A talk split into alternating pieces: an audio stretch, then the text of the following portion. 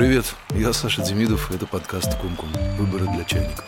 Я живу в Израиле уже 32 года и работаю актером в театре Геша. С 1 ноября по всему Израилю пройдут выборы в Кнессет. И я помогаю вам немного разобраться в том, как они устроены, что они значат и какое расположение сил. Этот подкаст для вас подготовила журналистка и юрист Эфрат Шапир Розенберг и проект «Идеи без границ» культурного центра Бейт Авихай. Подписывайтесь на нас на всех подкаст-платформах, а еще можете услышать нас на YouTube. Оставляйте комментарии и вопросы, мы постараемся на все ответить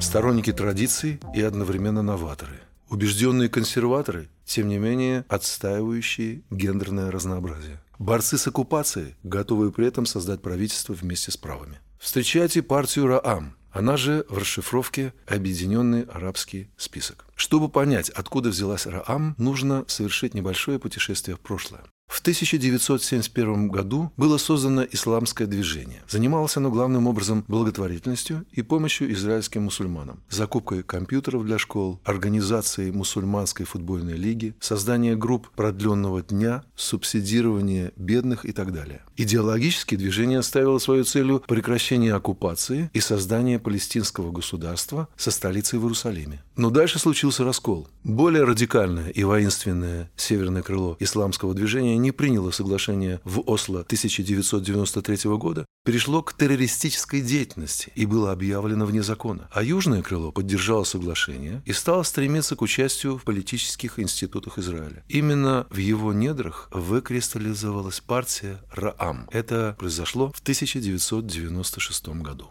С тех пор она участвовала в выборах в Кнессет совместно с другими арабскими партиями, в том числе Балад, Таал, Мада и общим списком. В 1999 был достигнут лучший результат в блоке СМАДА. Удалось получить целых пять мандатов. Но уже четыре года спустя произошел откат. Тот же блок добился всего двух мандатов.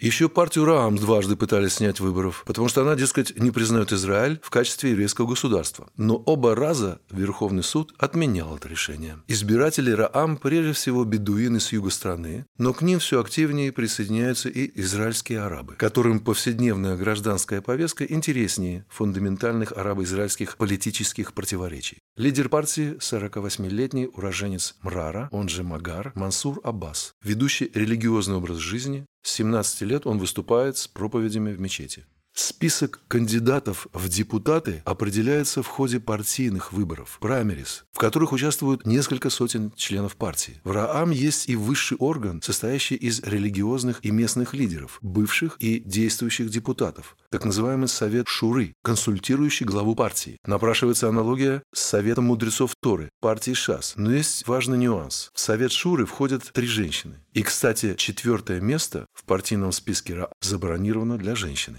Как же этой партии удалось стать по-настоящему влиятельной силой в Кнессете? И опять придется совершить экскурс в историю.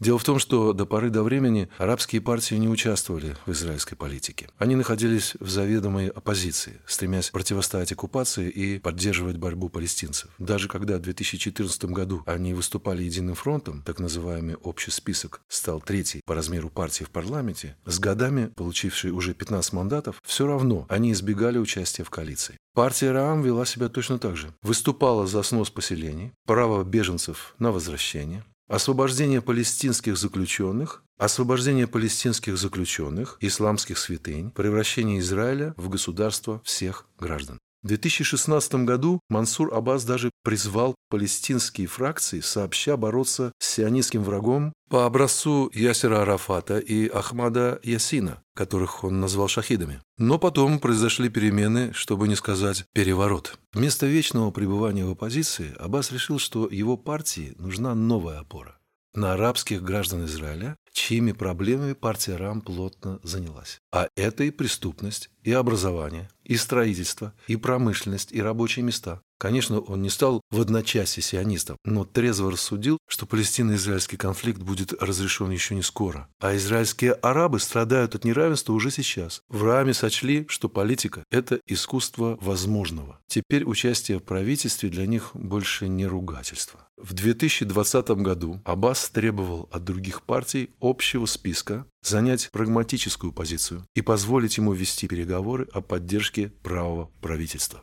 Конечно, это был спорный ход, и многие члены блока закономерно обвинили Раам в пораженчестве.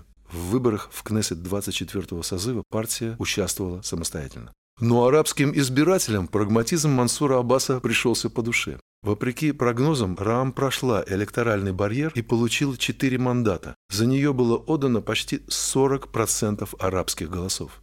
Это особенно впечатляет, учитывая, что общий список набрал 6 мандатов – а ведь в него входят целых три разных партии. В конечном счете выяснилось, что четыре мандата Раам имеют огромное значение. Именно они оказались Джокером, недостающей деталью коалиционной головоломки. Поэтому за Раам бегали все, в том числе и Натаньягу, который, напомни, раньше пугал избирателей арабами, хлынувшими на участок. Аббас не стал ему припоминать. Как гласит арабская поговорка «Илю фатмат» – что было, то мертво. Он рассудил, если коалиция даст арабскому сектору бюджеты и проекты, то пусть будет Натаньяу. Правда, их союз в итоге не сложился. Категорически против коалиции с арабами оказалась партия Ционут Датит. Но эстафету у Натаньяу принял Яир Лапид и Нафтали Беннет, начавшие свои переговоры о коалиции с Раам. Главным испытанием этого объединения стала операция «Страж стен», Цагал действовал в секторе Газа в ответ на ракетные обстрелы Израиля. И одновременно начались арабско-израильские столкновения в городах со смешанным населением – Лоди, Яфу, Акко, Хафе. Но Аббас и здесь сделал ставку на умеренность и сотрудничество. Он прибыл вместе с мэром Лода Яиром Равива в сожженную синагогу и призвал к восстановлению спокойствия. А после прекращения огня вернулся за стол переговоров с Лапидом, по итогам чего Раам примкнул к коалиции. Подобного в израильской политике не было с 1977 года. Секрет прост. Аббас работает с тем, что есть. Правительство, в составе которого Либерман и Аэлет Шакет, а премьер, бывший министром по делам поселений, глава Совета поселений Иудеи и Самарии Нафтали Беннет, пожалуйста, но при выполнении ряда условий. Причем в этот ряд даже не входят министерские портфели. Хватает 35 миллиардов шекелей для арабского сектора, как партия Раам и обещала своим избирателям. И краеугольный для сегодняшней израильской политики вопрос «Биби или не Биби» для Мансура Аббаса просто не стоит. Он готов вести переговоры со всеми, кто готов обсуждать конкретные шаги по улучшению жизни израильских арабов. Проведя много лет в оппозиции, Раам теперь стремится влиять на политику Израиля изнутри. И многие это приветствуют, хотя, конечно, и далеко не все. Для еврейских противников Раам Аббас – волк в овечьей шкуре. Хотя он стал первым представителем мусульман, выступающим в Кнессете с речью в День памяти жертв Холокоста, и признал факт существования Израиля в качестве еврейского государства. Есть мнение, что все это не более чем очковтирательство. Ряд еврейских политических сил принципиально отказывается сотрудничать с тем, кто, по их убеждению, является сторонником террора. Как минимум, отчасти это связано с непониманием раскола в исламском движении и независимой позиции более умеренного южного крыла. Для самой партии важнее всего, разумеется, поддержка арабской улицы. Четыре мандата Раам получили еще до операции «Страж стен» и «Рассвет». А что будет теперь? После того, как партия молчала во время атак Цахала, а Аббас призывал к миру в городах со смешанным населением? Принесет ли ему это дополнительные очки? Или наоборот, его сочтут соглашателем и предателем национальной чести? И если партии удастся пройти в парламент, даст ли правительство перемен новый шанс арабско-еврейской коалиции? Позиции. Уже скоро мы это узнаем. Я Саша Демидов, и это подкаст Кумкум. Выборы для чайников. Слушайте нас дальше. Пока.